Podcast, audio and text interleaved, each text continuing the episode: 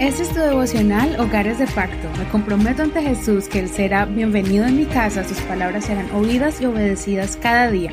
Mi hogar le pertenece a Él.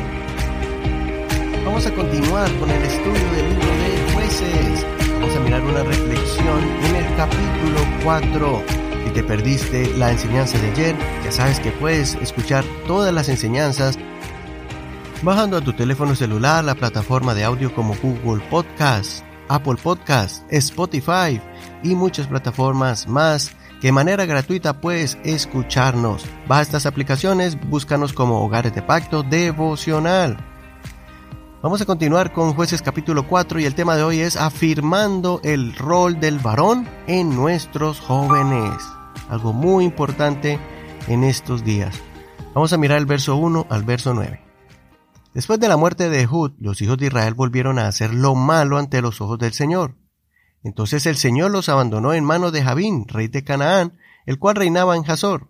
El jefe de su ejército era Císara y habitaba en Aroset Goim. Los hijos de Israel clamaron al Señor, porque aquel tenía novecientos carros de hierro y había oprimido con crueldad a los hijos de Israel durante veinte años.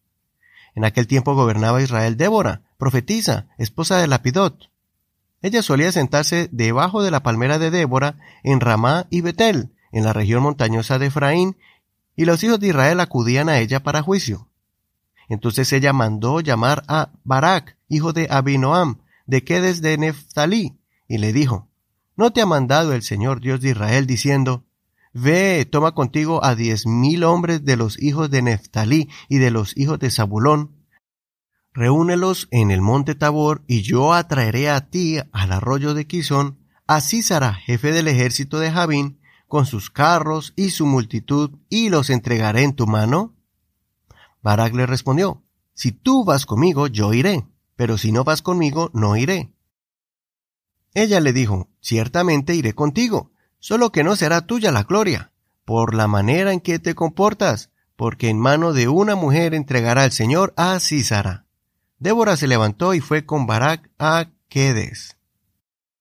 No olvides leer todo el capítulo completo para que no te pierdas los detalles de esta emocionante historia. Aquí comenzamos a ver el patrón de comportamiento del pueblo de Israel. Cuando estaban bien, se olvidaban de Dios y comenzaban a adorar otros dioses. Por eso Dios permitió que un enemigo se fortaleciera para que atacara a Israel como consecuencia de su infidelidad. Cuando se encontraban en problemas por causa de los enemigos y eran oprimidos, clamaban a su Dios, al Dios de sus antepasados, y Dios levantaba a alguien del pueblo que los libraba con mano fuerte y lo lideraba durante el resto de su vida, ese líder que era llamado juez. Este episodio de la historia de Israel es muy famoso, porque fue un momento donde otra vez había un tiempo de crisis, donde el pueblo seguía con sus prácticas idolátricas y sin la bendición de Dios. Afortunadamente Dios levantó a una mujer que estaba en medio del pueblo, liderándolo para que se volvieran a Dios. En el momento de la prueba, cuando se levantó otro opresor, Dios llamó a un hombre para que liberara al pueblo y peleara con valor, porque Dios quería darle la victoria a Israel. En este caso, el hombre creyó en esta mujer respetada en el pueblo, porque Dios le hablaba y le guiaba. Ella le dio la orden de Dios para que saliera contra el enemigo, pero él no se sentía completamente seguro, y pidió que ella le acompañara y que juntos lideraran a Israel. Esta estrategia tendría una consecuencia, y es que la gente no reconocería a Barak como el líder que los guió a la victoria, sino que sería ella la que sería reconocida. Barak tuvo miedo y necesitó un respaldo de autoridad para tener más confianza y pelear. Posiblemente esta fue una acción bonita para honrar a Débora, pero el mandato fue de que él liderara. Ella misma le dijo que por esta acción a él no se le iba a reconocer como el vencedor y libertador, sino a ella. En conclusión, podemos aprender que Dios puede usar a mujeres para que sean una voz de aliento y de fuerza para el pueblo, y que ellas deben dejarse usar por Dios en momentos difíciles. También aprendemos a que cuando alguien no se sienta capaz, podemos ser un apoyo y guía para que esa persona cumpla el propósito de Dios con su vida y termine esa misión. Y por último, vemos la decadencia del liderazgo que existía en ese tiempo.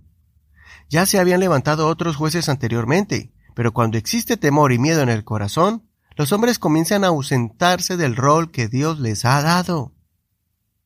Mañana veremos lo que una mujer puede hacer en las manos de Dios. Pero hoy debemos reflexionar que el enemigo ha estado usando una estrategia diabólica hoy en día, pintando al hombre como alguien malo o innecesario en la sociedad. No permitamos que esa figura masculina se pierda en el hogar ni en nuestras congregaciones. Que ese rol del varón de pelear, de defender, de proteger, de proveer y de liderar, no lo eliminemos del corazón del varón, sino que estimulemos estas virtudes en las siguientes generaciones y que no se contaminen de las tendencias que se mueven en la actualidad. Que Dios use a muchas Déboras para que ayuden a fortalecer a los esposos, a sus hijos y jóvenes varones en nuestros hogares y congregaciones, a retomar su identidad masculina en tiempos de crisis de identidad que estamos viviendo hoy en día. Soy Eduardo Rodríguez, que Señor nos dé la victoria en nuestros hogares y ayudemos a muchos varones jóvenes a levantarse en una generación mala. Bendiciones de Dios para ti, que Señor te bendiga en este hermoso día.